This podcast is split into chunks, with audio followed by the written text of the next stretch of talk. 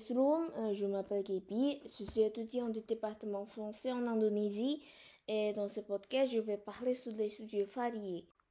C'est mon première fois de faire un podcast et c'est mon premier épisode de podcast dont je suis enthousiaste mais aussi nerveuse et complètement terrifiée. Ma vie quotidienne est assez ennuyeuse, comme jouer aux jeux vidéo sur mon portable, regarder des vidéos sur YouTube, regarder le Netflix et bien sûr apprendre le français.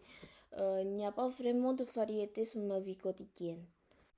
Un jour, ma prof me donne un devoir de faire un podcast, donc j'essaie de me plonger sur cette nouvelle activité et voilà, c'est pourquoi je décide de lancer mon podcast. Bon, dans ce premier épisode de mon podcast, je vais vous parler sur les outils pour nous aider à apprendre et mémoriser mieux. Comme j'ai déjà dit avant, je suis étudiante, donc je dois mémoriser beaucoup de choses, soit pour un quiz, un exposé ou pour un examen.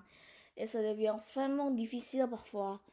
Dans ma vie d'étudiante, j'ai essayé de nombreuses façons de m'aider à mieux mémoriser et je vais vous en dire quelques-unes je sais qu'il existe de nombreuses façons d'apprendre et de mieux mémoriser, mais je ne veux pas que ces podcasts soient trop longs et ennuyeux. Alors aujourd'hui, je vais partager quatre techniques que j'ai souvent utilisées et assez utiles pour moi. Premièrement, c'est une façon très populaire, la carte mentale. La carte mentale, comme vous le savez déjà, il s'agit d'un arborescence de mots mis selon notre inspiration. Donc, on inscrit un mot au centre d'une feuille disposée horizontalement, puis sans réfléchir, on y associe d'autres mots. Quand on le fait, on doit utiliser beaucoup de couleurs. C'est facile à faire et cela ne prend pas beaucoup de temps. Il existe également de nombreuses applications pour vous aider à le faire. Mais je vous recommande vraiment de le faire manuellement car je l'ai trouvé plus efficace pour mémoriser quelque chose. Ensuite, il y a le sketchnoting.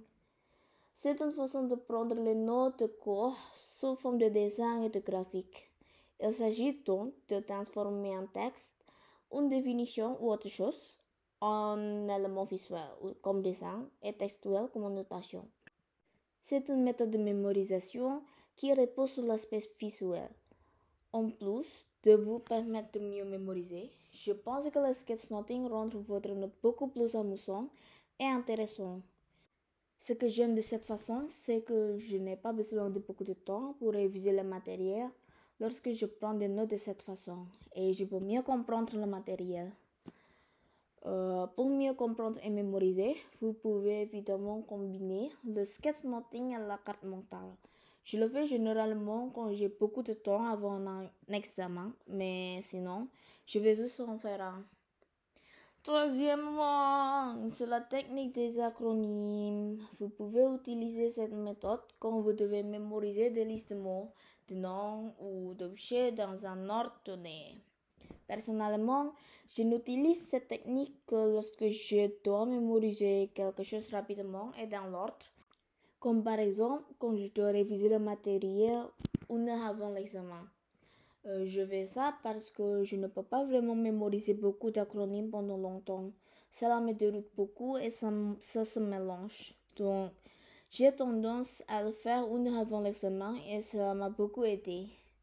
Et enfin, c'est la méthode du SQ3R pour surveiller, question, read, recite et review. Ou examiner, questionner, lire, réciter et revoir. Je sais qu'elle comporte de nombreuses étapes, mais cette méthode est vraiment utile pour mémoriser et comprendre un long texte ou quelque chose de complexe.